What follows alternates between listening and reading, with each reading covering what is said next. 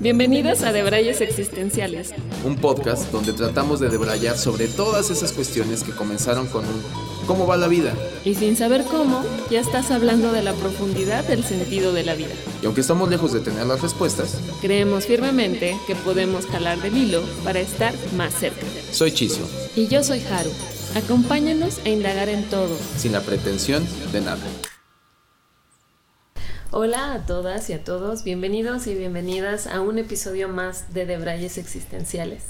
En el episodio de hoy, además de debrayar con una rica cervecita artesanal, fresca, para este día, esta noche, eh, vamos a hablar acerca de un tema que para los que ya nos siguen deberían de saber que, es un tema que nos interesa mucho a, a, Como todos los temas que tratamos acá. sí, tenemos ciertos temas recurrentes, pero creo que son temas que dan mucho de qué hablar desde diferentes perspectivas.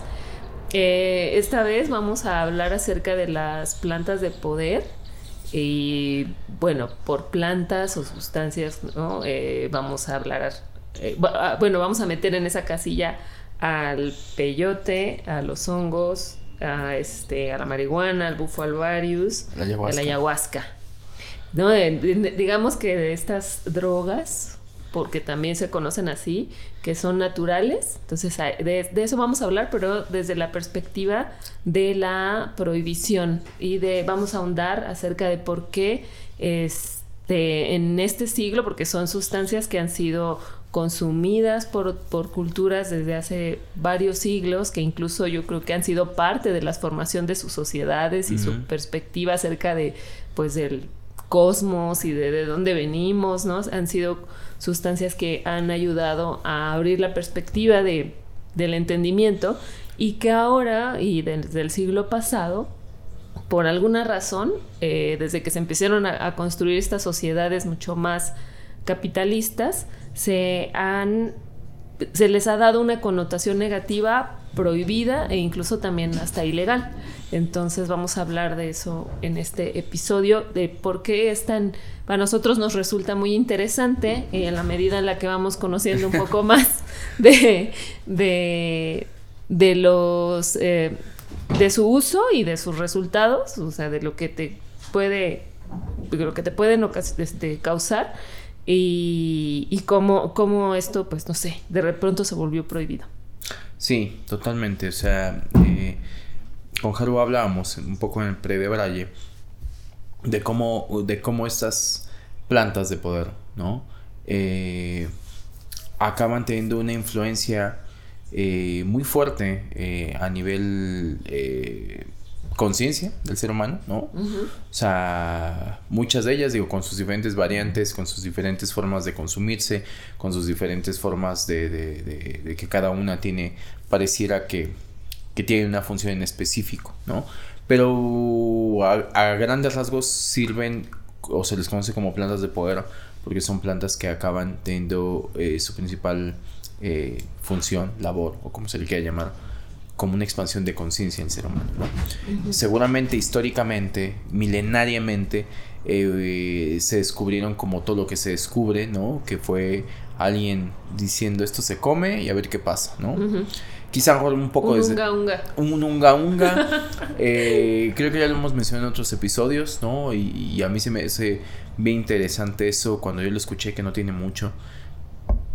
Eh, este Yuval Harari, el autor de, Animales a Dioses y de eh, Sapiens, de estos libros como muy, muy famosos, eh, lo mencionaba. No sé si, si, si, la propuesta sea de él o él simplemente nada más la recopiló ahí en, sus libros, pero de que se cree y hay una hipótesis que la evolución, una de las teorías de la evolución del ser humano viene del el consumo de este tipo de plantas, ¿no? O sea que a través de este tipo de plantas, alguien diciendo un unga unga diciendo... Como esta escena del monolito de Odisea 2000, ¿no? De Kubrick. ¿Cuál? La de Odisea, la del espacio. A ver, recuerda. La, eh, que están como unos astronautas de Stanley Kubrick. Ajá, ajá, ajá. Y eh, está este, este robot, bueno, no sé, que es como un ojo vigilante, que es el que ocasiona como todo. Pero hay una escena. Sí, es en esa, ya me, ya me hiciste dudar. Creo que sí. En donde sale el monolito, donde hay escenas como de ese monolito Ah, claro, como que de- representa como la sabiduría y están los unga ungas ahí, de pronto lo ven y entonces ya dejan de ser changos y se vuelven... eh, Evoluciona un poquito y acaba viendo con un poco más de entendimiento, ¿no? O sea, pues a mí se me hace una, una- una teoría bien, bien, este, interesante. Y de todas las que he escuchado, que eh, Darwin, que es como el padre de esta, esta teoría evolucionista y demás, es, ok, a ver, venimos del chango, mm, pero ¿qué pasó? ¿Y cómo fue que? O sea, y, y se me haría lógica que eh, de- de- aquí estamos hoy rodeados de animalitos. Alguien podría llegar a decir, bueno, pero ¿por qué otros animales no han evolucionado? Bueno, por algo es solamente una, Una teoría. una teoría, ¿no? Una hipótesis.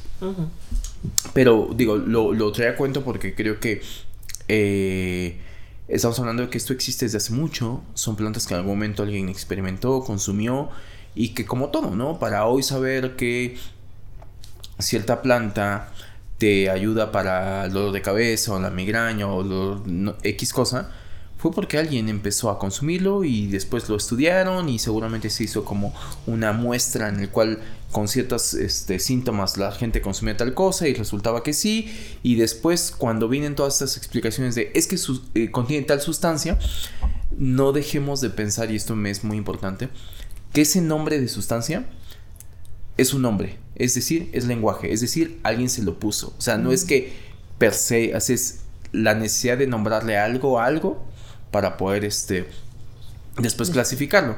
Entonces, a lo que voy es de que todo lo que hoy llamamos como ciencia que dice es que contiene los hongos, las, eh, la psilocibina, ¿no? El peyote, la mescalina, ¿no? Y así sucesivamente como que sus... A ver, alguien vino y la clasificó con esa sustancia y bueno, dices, esto es lo que ocasiona esto, ¿no? Cada sustancia eh, ocasiona diferentes este, eh, reacciones, pero hay una línea muy tenue entre lo fisiológico y ese otro prisma tan grande y tan diverso que es como el espíritu, Mm. alma, no sé, Mente. mente. eh, y capaz que es ese, ¿no? O sea, la línea que toca el, el- el cuerpo y la mente, a lo mejor en medio está el espíritu, no lo sé. Y ahí es donde se vuelve complejo, ¿no? Porque en el momento en que no está estudiado eso, simplemente empiezan a tener como resultados. Yo me lo imagino así, ¿no? La gente consumiendo, descubriendo, eh, alguien por, por ocio, por lo que sea, consumiendo, y después darse cuenta que no solamente era un viaje. Porque creo que ahí empieza el primer mito. Y que por ahí me gustaría mejor como empezar antes de que entrara el planteamiento, ¿no? Son plantas que están muy mitificadas. O sea, hay mucho, mucho tabú, eh, mucho, este, mucho tabú, perdón, mu- mu- mucho mito detrás de estas plantas, ¿no? La mayoría de ellas por personas que nunca las han consumido, Claro. ¿no? Que esa es otra. Sí. Esa es otra. La gente que le pone mito a algo, también a veces porque alguien le dijo, alguien le contó, parten de un tema de miedo, de, de un mito, de una creencia, Ujú. pero no lo han experimentado. Me atrevo a decir que a lo mejor puede haber hay personas que lo, lo experimenten y que tengan una experiencia no grata y a raíz de eso también acaben tildándolo, decir, no, no te metas eso que Claro. es del diablo, ¿no? Sí. O sea, y hay un, y hay un tema, creo que ya lo mencionaste, ¿sí? De estos ángulos de lo religioso, lo, este... Lo predebrayamos. Ah, Sí, mira. sí, sí. Pero bueno, Ajá. después ahí los ángulos creo que empiezan a salir eh, muchos, ¿no? ¿De dónde lo abordas? Alguien lo consume y se empiezan a volverse mitos de estas sustancias por una cuestión Religiosa. por una cuestión religiosa, por una cuestión Moral. moral, o sea, de sociedad, por una eh, que a, a la vez pues es difícil desprenderse de lo social sin que no haya una religión. ¿no? O, o- o lo político que también hablábamos, ¿no?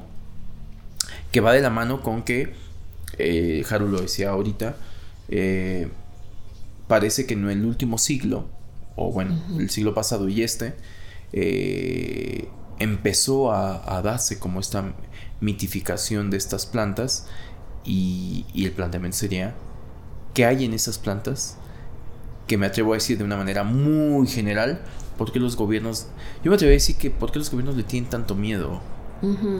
Y por qué hay campañas para pareciera que es que si no acaban siendo prohibitivas, por lo menos sí acaban diciéndote como de miedo. De miedo, ¿no?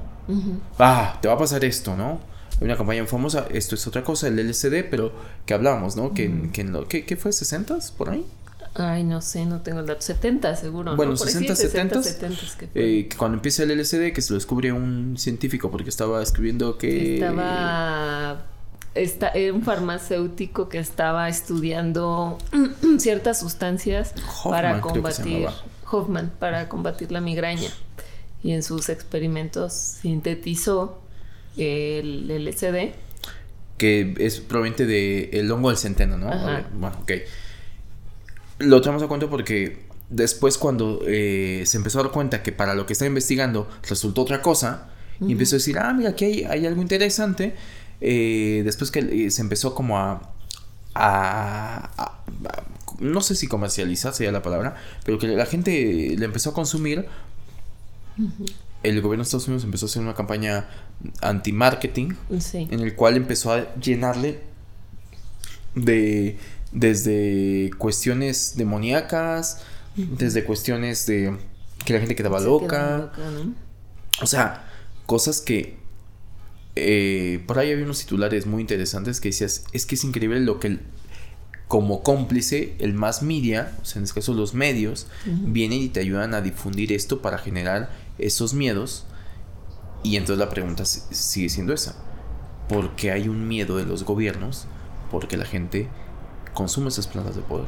O sea. ¿qué consideras que, que puede haber o qué poder puede haber realmente en estas plantas como para que los gobiernos los consideren casi casi como enemigos públicos, ¿no? Sí, pues pi- pienso, bueno, un tanto como en mi experiencia, ¿no? En, el, en lo poco, ¿no? Que, que he probado de estas plantas, porque no han sido todas, pero han sido los hongos y, y el bufo alvarius.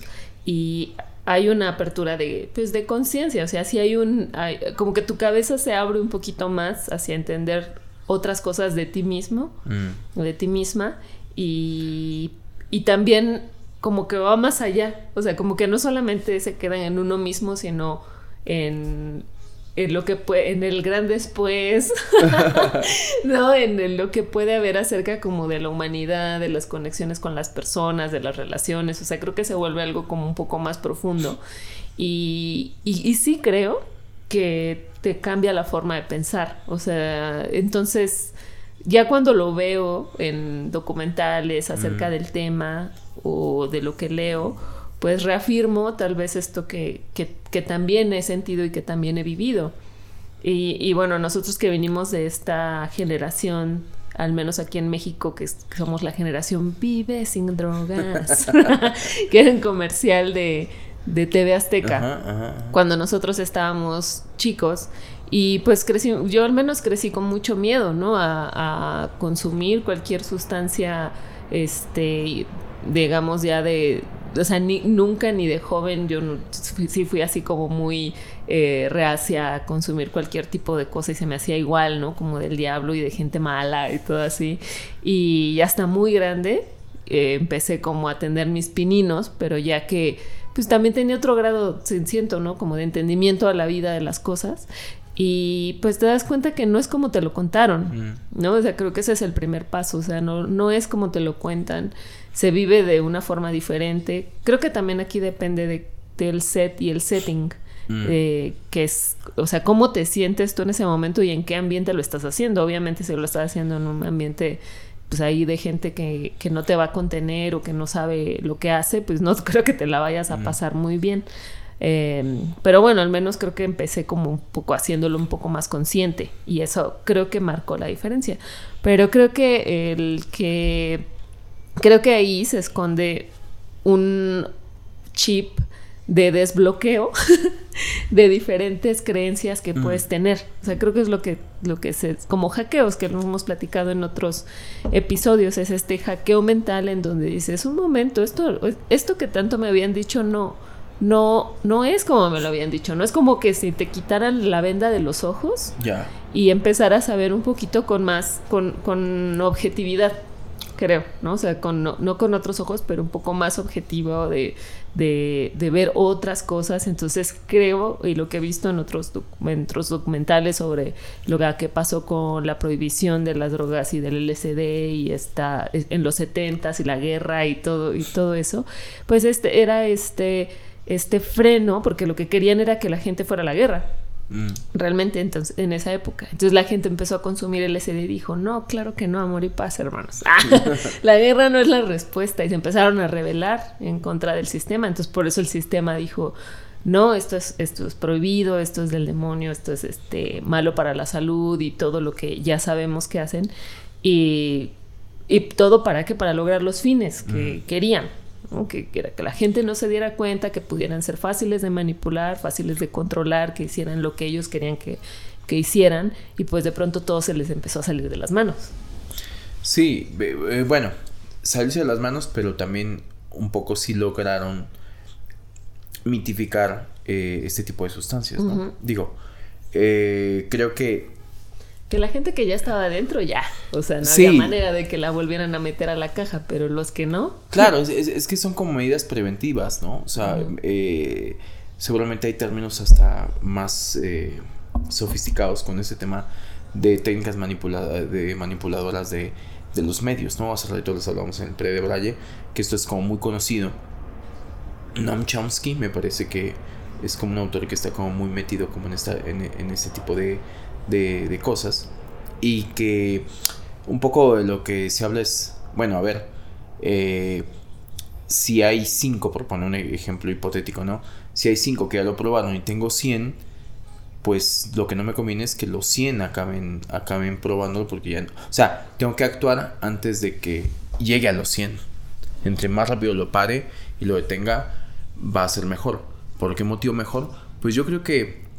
Y ahí entraba y desde ahí me gustaba como que un poco debrayamos este episodio que yo le decía a Haru. ¿Qué conocimiento puede haber de estas plantas de poder? Porque también no prohíbes cualquier cosa.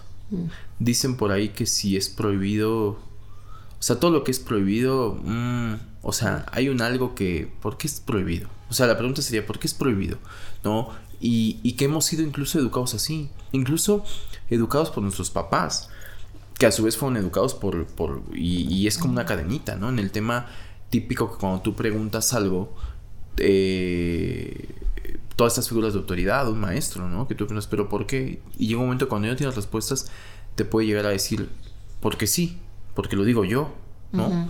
Y ese porque luego yo siento que es el argumento más sin argumentos que puede llegar a haber, ¿no? O sea, es cuando alguien te dice, porque lo digo yo, es, se te acaban los Ah, argumentos. ok. Ah. Pero pareciera que quieren hacer valer su tema de... Su autoridad, Su autoridad. Es, por, es por- está por arriba del conocimiento de Total. las respuestas, ¿no? Total. Y entonces es como ya no tengo argumentos, te lo tengo que prohibir, pero bueno, ¿por qué te lo prohíbo? Mm. ¿Por qué te lo prohíbo? O sea, ¿qué puede haber?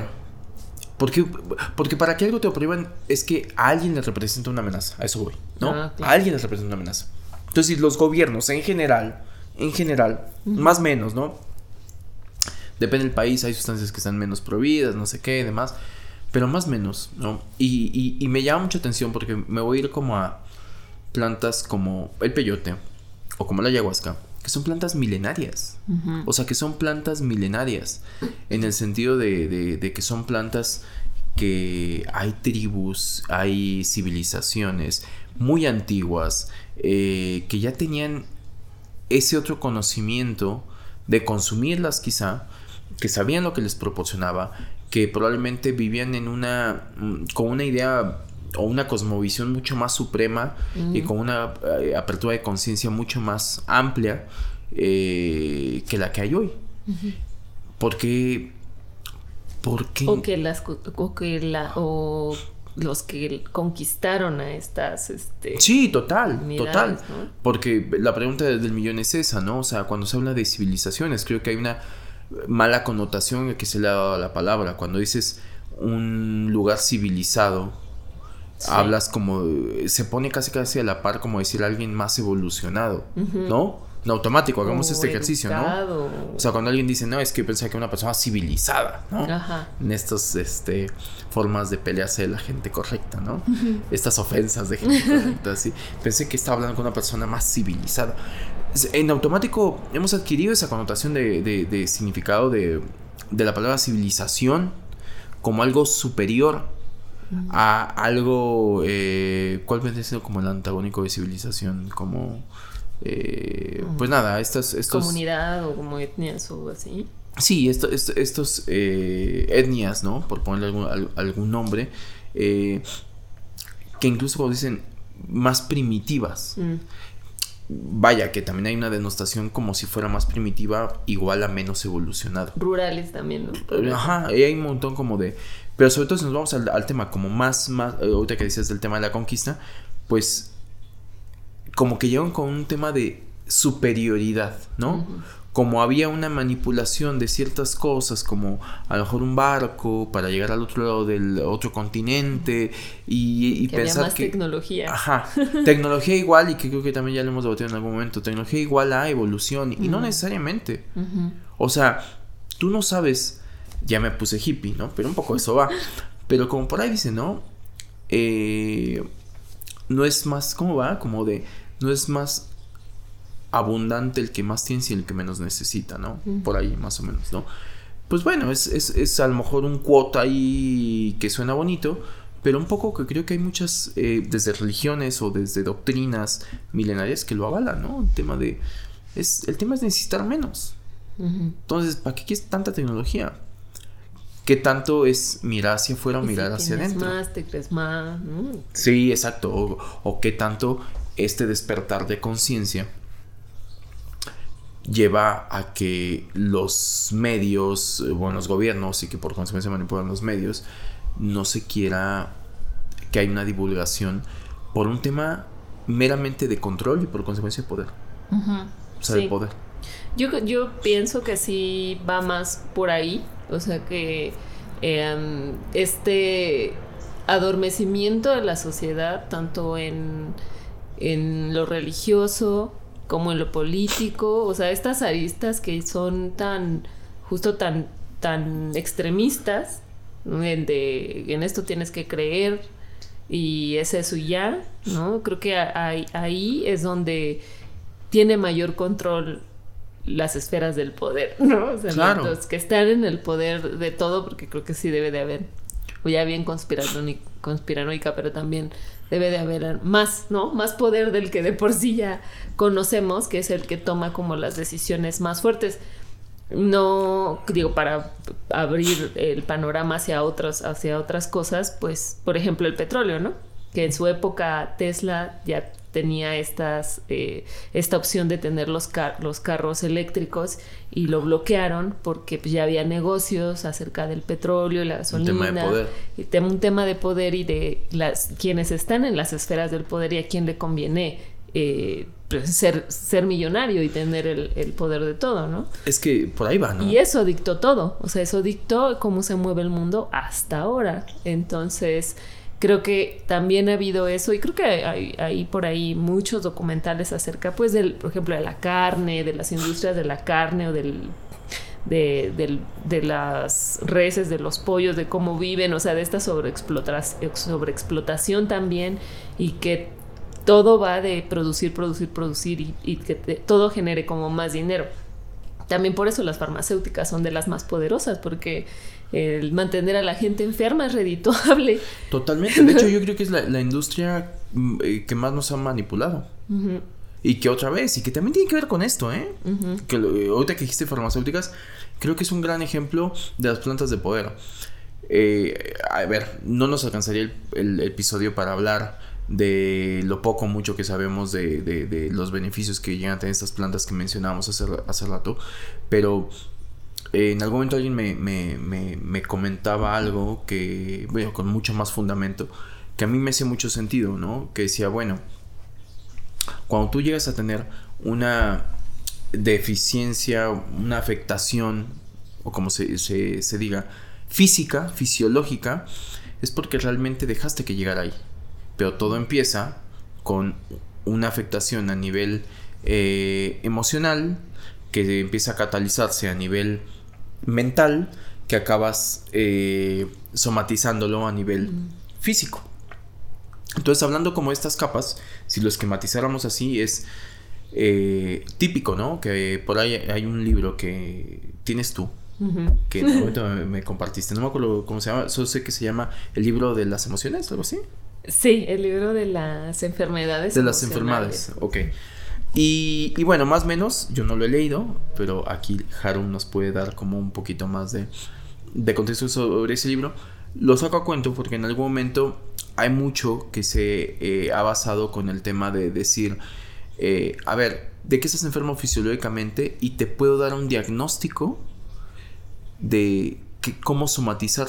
Eh, todas las enfermedades físicas acaban viendo de una somatización de una emoción. De algo emocional. Ahora, Estás bloqueando. el puente de entre lo físico y la emoción es lo mental. Que no te das cuenta, pero empiezas a, no sé, un tema de, ay, pues es que típico de, es que yo todo me quedo, no, no, no saco nada, ¿no? Es que, pues no, ¿para qué? Prefiero. Entonces, una persona que no, que no expresa, eh, hay todo un estudio en te dice, bueno, estamos hablando de que esa emoción se cataliza a nivel mental en algún momento en que pues represión, mucha contención de un montón de cosas y este te va a afectar en estos órganos. Entonces muy probablemente cuando te detecten un gastritis, por poner algo, ¿no? Digo, no estoy poniendo el ejemplo tal cual, claro, porque no soy un experto, pero cuando te dicen, ¿tienes esto? Es muy probable porque eres una persona así. Y entonces alguien viene y entonces en automático lo llegan a catalogar como de un tema entre medio, entre astrológico y hippie y un tema del alma y un tema, y es de, pues, en retrospectiva tiene lógica. Entonces, si te pones a pensar en todo esto y por qué lo saqué a cuento, porque con lo que decías de la farmacéutica, pues viene que estas plantas, eh, yo recuerdo perfectamente eh, la primera vez que yo hice ayahuasca, cuando salí de ayahuasca, que me decían, ¿qué sensación tienes? Aparte de que había sido una ola de infinidad de sensaciones y de eh, imágenes, pensamientos y demás que me había llegado, una cascada impresionante. Yo decía, independientemente de todo eso, siento como si hubiera ido siete años a terapia, ¿no? Mm. Y con esto lo digo con el disclaimer siguiente. Creo que cuando se compaginan ambas cosas, el resultado es todavía mucho mayor. Con eso estoy, no estoy diciendo que, una las, Exacto, ¿no? Para nada. O sea, eh, y me es importante que quede claro, ¿no? O sea, no estoy diciendo que hacer esto, porque también hay un tabú que por ahí dicen, o sea, estás desvalidando otras cosas. No, no, no, para nada. La terapia ayuda. Lo que pasa es que creo que hay hacks, hasta tú lo mencionabas, hay hacks, y para mí las plantas van siendo estos hacks en los cuales puedes llegar a tener acceso. Eh, para mí es tan sencillo como abres la llave del inconsciente y te das un clavado y es como tener un, no sé, un ático lleno de cosas, oscuro que nunca has abierto, te dan la llave, vas, entras, hay una bombilla, enciendes eh, la bombilla y realmente puedes decir, ah, mira, aquí estaba esto. ¿No? Ni sabía que aquí estaba esto, con razón está ocupando tanto espacio, ¿no? Por, con razón, ¿sabes? Con razón tenía tanta aflicción porque yo pensaba que estaba perdido, no sabía que esto era el origen de, y ya lo encontraste. Entonces ya, Después, cuando sales de ese estado de expansión, lo más que rescataste, perdón mi analogía, ¿eh? lo más que rescataste de, de, ese ático, con tu cajita que dices, pues ahorita saqué esto y esto, ya luego veo, ¿no? ¡Pum! Otra vez se cierra, otra vez se pierde la llave, otra vez queda cerrado. Y lo que alcanzaste a, sacar puede ser el mismo proceso que te lleve siete años de terapia trabajando con alguien que es alguien externo, que te va llevando, que te, que te va con sus técnicas, te va llevando para que eventualmente llegues a ese que te vayas abriendo, ¿no? Para que vayas abriendo tu mente de todas esas puertitas para poder llegar al mismo sitio, porque uno es súper necio, Es que eso y súper creyente de sus, creencias, justo, ¿no? O sea, no es lo mismo que te caiga la llave, que abras ahí que en cuanto abras tiene sensor y se prende la luz y dices, ah, mira. A que la analogía, valiéndome esa analogía, para mí un terapeuta es un cuate que dice, ¿y si vamos a buscar la llave? No, no sé. Ándale. ¿Para qué? ¿Para qué? Pero ¿para si yo así Ya estoy bien. bien. Pues si yo sí soy feliz. Entonces, ¿por qué estás aquí? Yo vine por otra cosa. Porque también pasa. Sí, sí, sí. Que la gente dice, no, yo vine por esto. Y uh, la vueltezota que viniste a dar. De, claro, viniste por esto y todo lo que se destapó. A eso voy, que creo que son hacks y que una cosa no está peleada con la otra. Al contrario, siento que puedes hacer unos combos bastante este, buenos, ¿no? O sea, y que creo que si llegaras a entender que hoy gran parte de una afectación que tú tienes a nivel fisiológico fue provocada por una cuestión que trae ahí un trauma, una herida, una, una, una emoción mal, mal, mal manejada y demás, y empiezas a manejarla y te empiezas a dar cuenta que manejarla implica que si das con el, con el, con el motivo por el cual está generando y no solamente atacas al síntoma, porque para mí el negocio de las farmacéuticas están porque atacan el síntoma, no la enfermedad. Atacan el síntoma. Entonces todo el tiempo, porque me O conviene. lo ocultan. Porque me conviene, me sacan, conviene. Me, pensémoslo así. Si no, las farmacias del ahorro no te darían tu tarjetita y tu monedero electrónico. porque saben que vas a regresar. Claro. Sí. Porque alguien que tiene migraña, se tiene una migraña. En vez de saber qué provo- provoca la migraña. ¿Y qué tal si, si atacaras el origen, se te quitaría la migraña y nunca más consumirías esas pastillas súper poderosas que cuestan no sé cuánto, que las estás ocupando cada determinado tiempo? Y hay gente que dice, no, pero es que la migraña ya una vez que la tienes ya no se te quita. Exacto. No, También, ¿no? Es hereditaria. Mi abuelo tenía. Y me decía que el abuelo de mi abuelo también tenía. ¿Sabes? Y que dices, este. No es verdad. Te hicieron, te enquistaron una creencia Exacto. que conviene para fines prácticos. Yo lo dije creo que en episodios pasados cercanitos. La propiedad privada jodió todo. ¿No? Sí. Sí, sí, sí. Sí, yo creo que. eh, ah, y, y también lo normalizado que tenemos en ir a la farmacia a comprarnos lo que nos quita en chinga el síntoma que estamos teniendo porque, Porque no queremos tiempo. sentirnos así, porque no, no nos gusta sentirnos incómodos. Y yo me, así me, uno en ese clan de me choca estar enferma, ¿no? O sea, eso Claro. lo odio, odio estar enferma. Y cada que me enfrento como a estar enferma me, me doy cuenta que, que si lidio con esa incomodidad, en realidad trato de interpretar realmente lo, que me está pasando, a veces es un cansancio que he desatendido, ¿no? O Mm. una tristeza a la cual no le he querido voltear la cara y diferentes cosas. Pero pues es más fácil y está más normalizado irte a enchochar con siete medicamentos que uno para la gastritis, de la otra medicina que te va a quitar la gripa, ¿no? Y uno Mm. sustituye al otro y eso es lo normal. Y no se normalizan otro tipo de, de, de medicinas también, ¿no? Que te pueden ayudar a, a lo mejor así a combatir más, más a fondo lo que te está adoleciendo. Y creo que eh, creo que justo al sistema no le conviene que tengas formas más fáciles de llegar a la profundidad de tus de, de tus achaques, por así decirlo. O sea, algo que a mí me pasó con los hongos es que, bueno, ya están ya, gracias a que ya hay más investigaciones, eh, están diagnosticados, ¿cómo se, pre- ¿cómo se dice? Ay, están ¿Qué? recetados. Ajá, ajá, ajá. Iba a decir otra palabra. Están recetados para la depresión y para la ansiedad. Mm.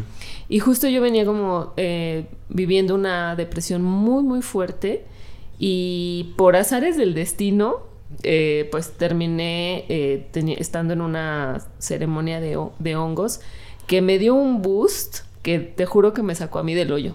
En donde, me, en donde ya llevaba como seis meses Wow. y, y con mi proceso terapéutico, o sea, llevaba yo con un proceso terapéutico que incluso ni mi misma psicóloga eh, podía como eh, dar, saber a ciencia cierta si yo estaba pasando por una depresión, porque creo que su- hay diferentes niveles de Total, depresión. Entonces total. hay uno que es en el que estás, no me acuerdo cómo se llama, pero digamos, eres una persona activa, eh, funcional, sobre todo si tienes un trabajo que pues te, te imprime cierta este, pues, demanda. Y puedes pasar de- desapercibido porque pues puede ser funcional para todo, pero para todo lo demás estás apática y todo. Y no era la primera vez que me pasaba una depresión, ya había vivido, Mm. no era la- mi tercera depresión, yo ya sabía cómo me sentía y qué es lo que me estaba pasando, pero a diferencia de las otras dos, esta vez que probé como con los hongos, me sacaron inmediatamente y me devolvieron a la vida. Eh, después de eso no es que sea magia, ¿no? O sea, tuvo que pasar más cosas y, así.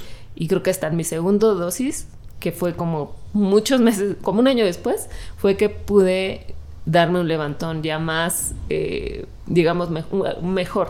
O sea, ya después ahora que lo veo digo, bueno, creo que me hubiera dado unas tres dosis con tres meses de, espacio y hubiera salido rápido. Y y, creo, y allí lo dicen en alguno de los programas de Cambia tu mente, que también se los vamos a recomendar, ya se los habíamos recomendado en otro episodio, que justo pues, eh, o sea, podrían sintetizar, ¿no? Estas, estas sustancias también, pero la pregunta es, ¿al sistema le convendría darte una dosis de solamente necesitas tres pastillas, ¿no? Tres pastillas en un año, ¿cuánto deberían de costar, ¿no? Que, que al, sistema le tendría que, convenir generar estas este, sustancias sintéticas para que tú te sintieras mejor y jamás ya tuvieras, bueno, jamás no, o sea, seguramente te va a pasar otra cosa y otra vez vas a estar en el hoyo, ¿no? Porque así es la vida, pero que puedas, salir más rápido que tomándote un, no sé, clonazepam o, u otros que, que, son más, este, más seguido y por más tiempo y te generan cierta dependencia porque también existe esta otra parte de los medicamentos que te generan esta eh, dependencia versus eh, estas plantas como la psilocibina que no te generan dependencia. Justo pues yo me tomé una y dije, no, pues buenísimo, y está, y está cabrón, ¿no? O sea, lo que te genera, tanto en el viaje como en todo, que dices, no vengo aquí en 15 días, ni, ni siquiera en un mes, me tomó un año poder volver, ¿no? Entonces, creo que justo al sistema este, este tipo de sustancias no les interesa. Porque si va a ser para, para beneficio del ser humano, si va a ser para que encuentres las respuestas más rápido, para que sean de forma más rápida y natural y sin efectos secundarios o sin codependencias, pues ¿cuál es el chiste? ¿Cuál, ¿Dónde ganan?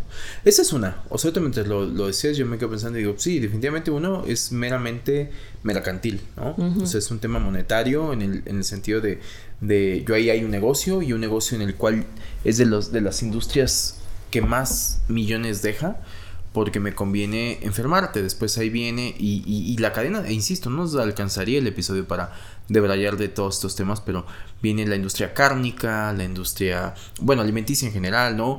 Que, tanto también te están enfermando por medio de lo que consumes, de lo que comes. Eh, que va a generar este círculo vicioso. Literal. Virtuoso para ellos, obviamente, porque le estás dejando plata.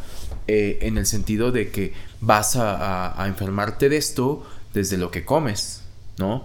Eh, y claro, se vuelve menos redituable, no solamente desde la parte mercantil, eh, se vuelve menos...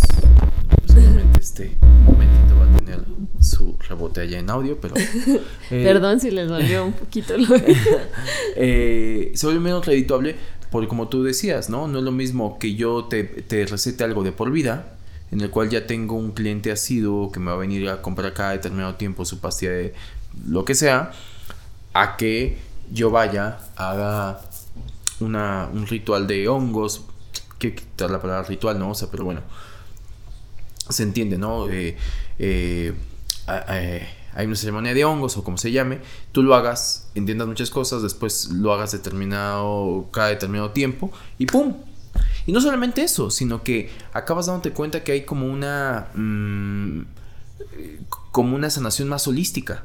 A diferencia de que, ah, tengo gastritis, lo decías, ¿no? O tengo X depresión y tomas una pastilla que te va a, volver mierda el estómago y después vas a tener que comprar algo para la gastritis de esa pastilla que te estaba curando. Entonces es como de, parece que no puedes estar sano. Entonces, por un lado lo mercantil y por otro lado, el tema de, pues les conviene, que a lo mejor capaz que todo va al tema de lo mercantil. Yo creo que es un tema de poder. Este. Y de control. Exacto, ¿no? detenerte en esta cerquita pensando como piensas. Porque si tú tuvieras acceso, o sea, lograras tener una mayor apertura de conciencia, eh, creo que la cosa iría por otro lado, ¿no? O sea, es decir, eh, dejarías de, de comprar mentiras. ¿Qué pasaría si, si dejamos de comprar mentiras? ¿Qué pasaría si dejamos de saber o identificar cuando alguien está mintiendo y en ese momento decir... mm, Alejarte. ¿No? O sea, empezaríamos a pensar más por nosotros mismos, empezaríamos a darnos cuenta que, que, que el- todo lo que nos ha afectado el marketing a nivel de com- compra esto y te va a dar felicidad, Ujú. dándote cuenta que la búsqueda es hacia adentro, no hacia afuera, que gran parte de, de- de todo este capitalismo ha venido a hacer este marketing que te han dicho ve por más, Ujú. cuando la pregunta o más bien la meta debería de ser necesita menos, que era un poco lo que decían, o sea, no, no, no vayas por más, o sea, es de, si consigo ese auto voy a sentirme bien, si hago ese viaje con todo esto y lo posteo más, me voy a sentir mucho mejor, si logro llegar a ese trabajo que me va a poner en la cima de no sé qué, voy a ser realmente feliz y exitoso, no, que eso a lo mejor lo podría llegar a conseguir y entonces se caería la cantidad de motores. O sea, es hasta un tema como de boda que dices, ay no, ya sí. Ya, ya, ya, ya tenemos estos complejos, sigámosle. Ya, Claro. qué flojera. Que es como cuando, no sé, en las películas de, ¿no? de, de Hollywood acerca de, em, de estos desastres naturales que le ocultan a la gente, ¿no? Como ah, va a caer un asteroide y nadie se entera en la película y solamente unas personas lo saben Ah, y ya, nadie ya, te ya, dice ya. porque cómo van, o sea, si lo pones en este en este momento dices, bueno, ¿cómo reaccionaría la gente, no? Si nos dicen, va a venir un asteroide a aniquilar el planeta. O sea, todos, toda la gente reaccionaría seguramente totalmente diferente a como seguir, en- seguir trabajando en la maquinita. Claro. y no me conviene. Y no me conviene. O sea, igual creo que si hubiera un gran despertar, ¿no? Por así decirlo, que hubiera una mayor apertura de conciencia, todo se caería. O sea, todo, o sea, el, todo el sistema se, se iría cayendo poco a poco. O sea, tendría que nacer otro tipo de sistema en el cual, pues, pensáramos diferente en la forma en la que consumimos, compramos, hacemos y pensamos. Totalmente. Eh, digo, y la pregunta sigue en el aire. Eso ¿no? no le conviene a quien tiene el poder. No le conviene porque quiero suponer que también un poco saben, valga el pleonasmo, el poder que tienen las plantas de poder. O sea, yo siento que hay eh, en esas grandes esferas que son los que nos controlan, realmente saben que eh, que pueden llegar a, a- a- a- a manipularnos muchísimo más y, y- y que capaz que sí tienen conocimiento del efecto que causaría si, si no hubiera como estas campañas, porque es la forma como nos manipulan, por medio de estas campañas mitificadoras de "Eh, esto no lo consumas porque te va a pasar esto, y todas, la mejor campaña para hacer que la gente deje de hacer es el miedo. Es el miedo, sí. ¿no? O sea, ese es, ese es, ese es como el ABC de los que estudiamos comunicación. Eh, es eso, es el miedo. Y que, todo veanlo. va de ahí, ¿no? Ajá. O sea, simplemente, digo, si tienes un trabajo, ¿qué, qué persigues? ¿Tu afore? Que te den tus prestaciones de afore, porque ¿qué tal? que dónde, qué, ¿De qué vas a vivir cuando estés viejo? ¿No? No un vas a tener dinero. Ajá. Y Vas a vivir otra- bajo un puente. En una, un- una casita, ¿no? En un casita asilo. Y en, un- en el IMSS para que tengas, Ajá. porque si te enfermas, porque te vas a enfermar, entonces, Claro. porque pues qué tal que te pasa algo saliendo de tu casa y entonces eh, tengas donde atenderte. Todo es el seguro de gastos médicos mayores, ¿no? Todo. O sea, todo son como cosas Todo. que, que tienen que ver con el miedo. Y todo es inventado. Y el miedo a morir sobre todo. Y todo es inventado, porque son conceptos inventados, ¿no? O sea, un seguro de vida es el concepto más irrisorio que existe. Seguro de vida. ¿Para quién? Ah, para el que ya se murió. Para el beneficiario del que se murió. Ajá. ¿Y quién lo compra? Ah, pues el que se va a morir. No tiene sentido. Sí. No tiene sentido Sí, sí, cuando lo analizas, tiene todo el sentido cuando una persona dice, no, pero pues yo no voy a dejar desamparados a mis hijos. Y es un tema de conciencia. Realmente el seguro de vida tiene que ver con un tema de culpabilidad o como de cierto, este, Para que te vayas tranquilo al para que te vayas mundo. tranquilo. Pero ¿quién te dice que después de que te mueres, qué tal si ya no tienes conciencia de nada? Entonces te va a valer. Pero quieres quedar bien con lo que sientes hoy. O Sí. sea, pero todavía no me muero, entonces sentiría culpa de no dejarle nada a mis hijos o a mi familia. Entonces voy a trabajar duro para dejarles un seguro de vida. Para cuando yo me muera, ellos estén asegurados. ¿De qué? ¿Asegurados de qué? La palabra no existe. La palabra seguro es lo menos seguro que existe, ¿sabes? O sea, no. Pero como eso, hay infinidad de cosas. Y sí, es como un tema de sistema. Y en ese sistema, pues en la medida que nos están eh, controlando, es para beneficio de unos cuantos. Y eh, es, que sería muy fácil hacerles campañas que las llegan a hacer, pero no llegan a tener la, misma potencia. Campañas contra las mismas farmacéuticas. Nos están envenenando lo que consumimos. Eh, no tiene sentido que te receten algo. Que te enferma otra cosa. Que te enferma otra cosa. O algo que sea para toda la vida, ¿no? O sea, te, no, esto usted lo va a tener que tomar para toda la vida, ¿no? Yo recuerdo que apenas este año, eh, en algún momento, una afectación ahí que tuve, eh, de ahí salió el libro de las enfermedades de, de Haru y ahí lo conocí. Este, en algún momento fui con ese esparpajo que a veces tienen los médicos, vine y me dijo, mm, pues esta medicina eh, te diría que vas a tener que tomar ya de por vida. ¿Qué? Ajá, ajá. Y yo recuerdo que lo vi directamente a los ojos y, y, y fue como, ¿es en serio lo que me estás diciendo? Y con un cierto, no sé, eh, eh, ¿cómo le llaman? Complejo de superioridad. Este, bien y te dicen, sí, sí. Porque tú lo que... Y claro, te dan argumentos que te pueden sonar lógicos. El tema es, ¿por qué tendría que ser la única verdad? Y por qué esta pastillita tendría que consumirla para toda la vida, por el resto de mi vida, para algo. ¿Por qué? ¿Basado en qué?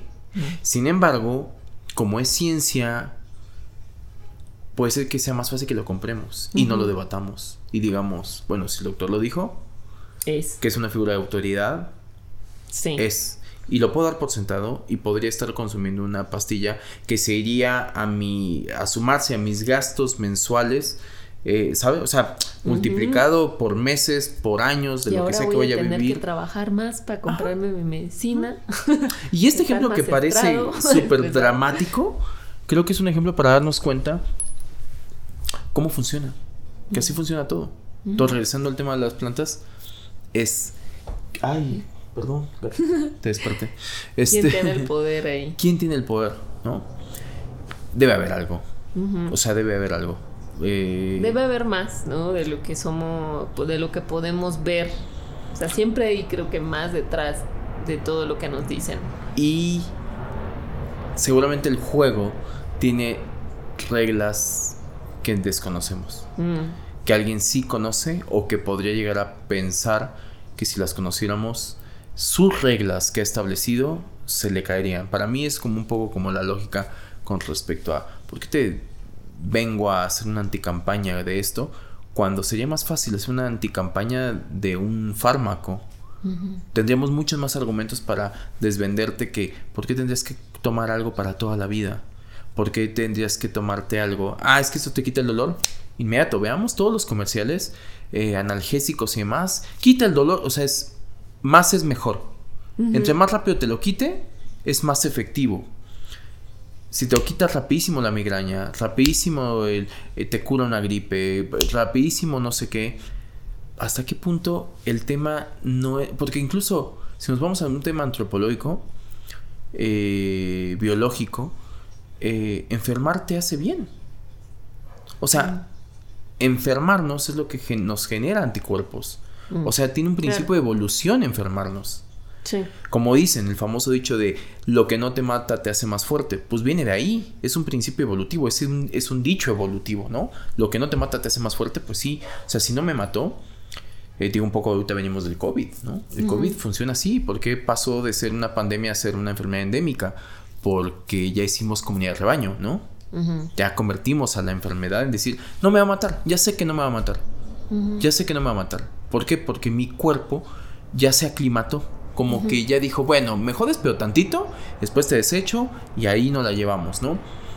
Así deberíamos de, entenderlo, ¿no? Como, como, como que al final de cuentas es necesaria la enfermedad. Lo que decías hace ratito. ¿Por qué no queremos lidiar con ciertas cosas? ¿Por qué nos desesperamos? Cuando también ahí podría haber una, una forma de, aprender sobre nosotros mismos. Y las plantas creo, yo lo he hecho mucho en este espacio, perdón, este, yo creo que son un gran acercamiento al autoconocimiento. Nos hemos despersonalizado tanto que no sabemos quiénes somos, no sabemos qué hacemos acá, no sabemos por qué y gran parte tiene que ver con que después eso es tan abrumador que nos lleva a estados como de depresión. Porque yo me atrevería a decir que el, principio de la depresión es el sinsentido de la vida, no encontrarle sentido a la vida. Claro. Sí, y que tampoco lo tiene. Y que cada quien lo tiene que hacer. Alguien deprimido simplemente dice, no, yo me rindo. Sí, no nada tiene sentido, ¿no? No tiene sentido. O sea, nada me motiva. Si te autoconocieras, capaz que entenderías que los motivos por los cuales estás deprimido, porque, ay, es que no tengo el éxito que debería de tener, que es el éxito, ¿no? Ahí está nuestro episodio en la temporada 1. es antinatural. Sí. O sea, vaya, que es un constructo social. Conceptos como el éxito surgen de un constructo social. No me imagino a un cavernícola subiendo una montaña, llegando a la cima diciendo ¡Ah! Y todos los demás así de ¿Qué le pasa a este güey? ¿Sabes? Sí. O sea, un unga unga eh, pintando una cueva, haciéndose una selfie de, de, cuando llegó a la, cima de una montaña. No. Hasta que alguien dijo, ah, ¿has visto que yo sí puedo subir y tú no? Mm. Un tema de ego, ¿no? Sí que tanto también no les conviene que se disuelva el ego, ¿no?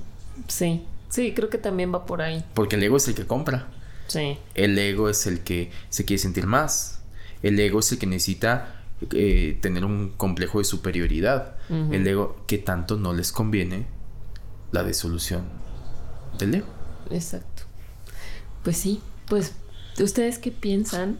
Ya se nos acabó el de Braille ya eh, podríamos seguir hablando más acerca de lo interesante que al menos a nosotros nos resulta mm. esta eh, diferencia entre la prohibición de ciertas sustancias y, y, la legalización de otras, que ya no andamos más, pero por qué el alcohol, por qué el cigarro, por qué la cafeína, ¿no? Porque ciertas sustancias no hay problema y son consumidas de manera como regular. Incluso actualmente que hay una eh, algunos países empiezan a legalizar el cannabis, son dependentes, o sea, que causan dependencia. Sí, hay unos que también, ya como el cannabis también. Y ya, no vamos a andar en eso. También genera dependencia.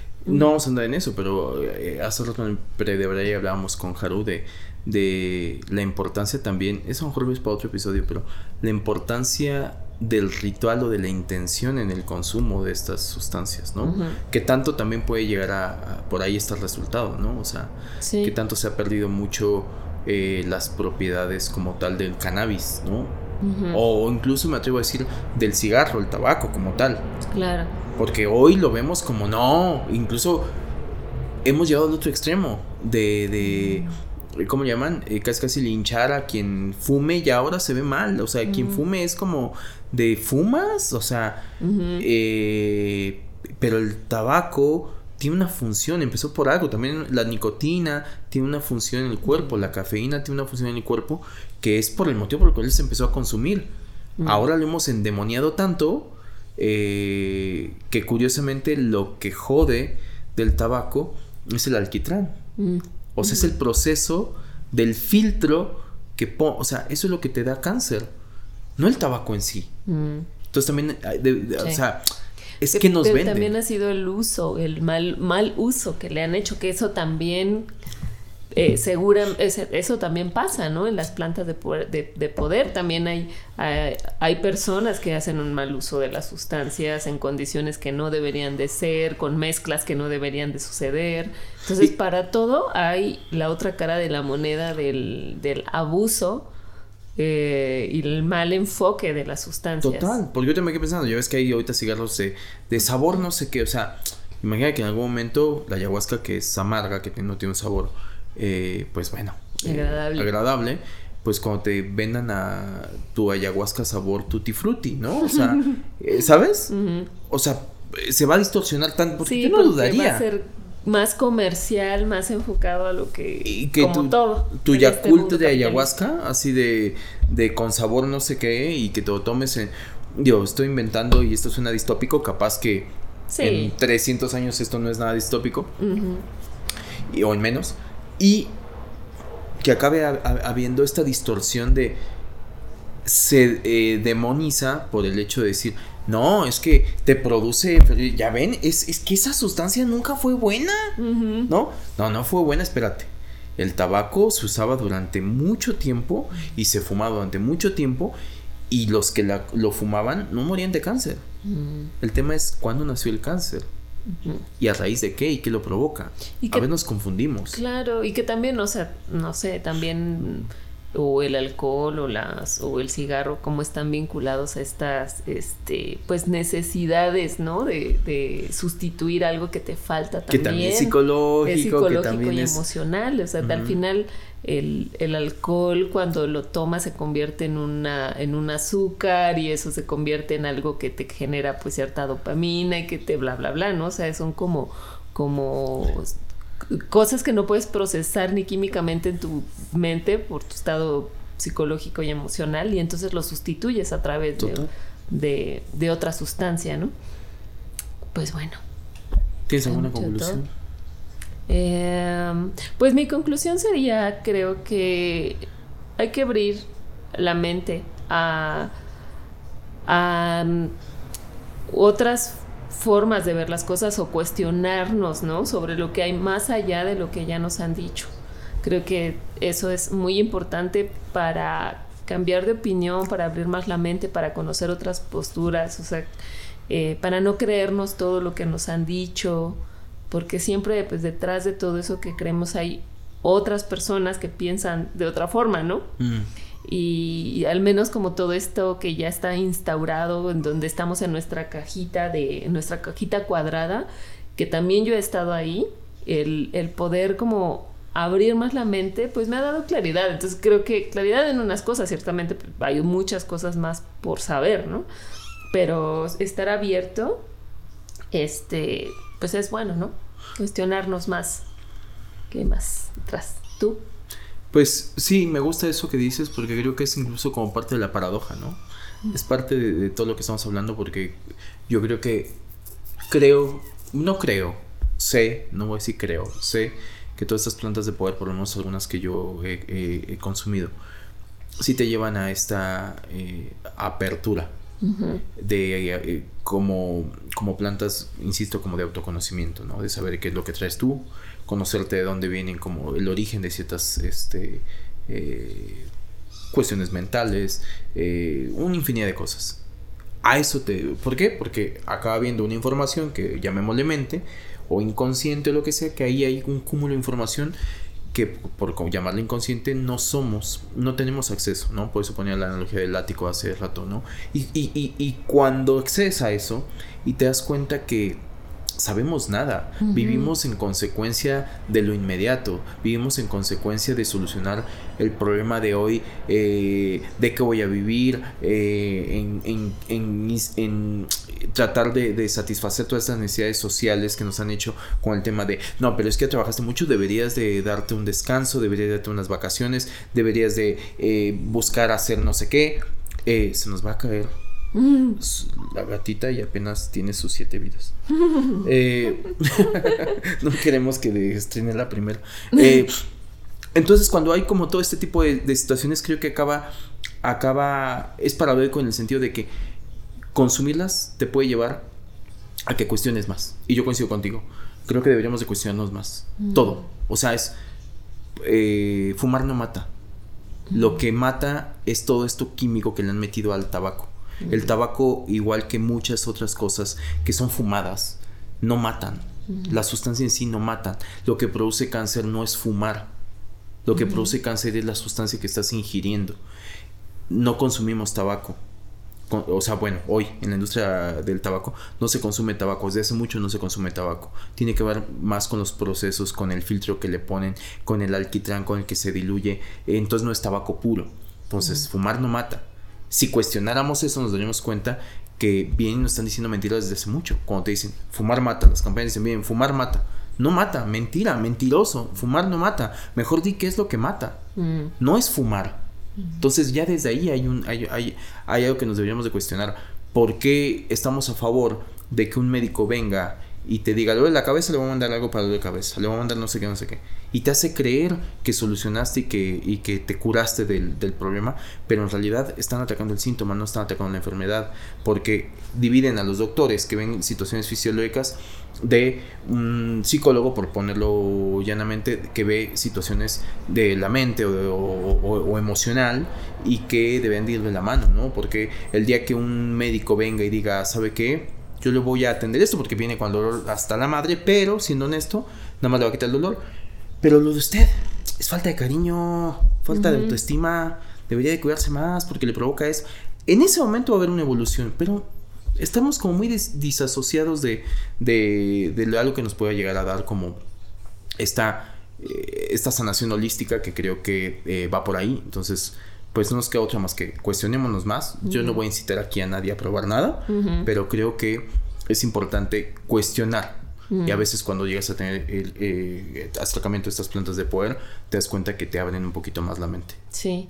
Yo terminaría con una frase de Midnight Gospel. Me encanta. Vamos a recomendar. De hecho, te iba a decirles de otra vez que, que tiene episodios muy buenos para recomendar. Sí, no los hemos recomendado. Bueno, en el episodio 1 de Midnight Gospel, que lo pueden ver ahí en Netflix, trata sobre las drogas. Mm.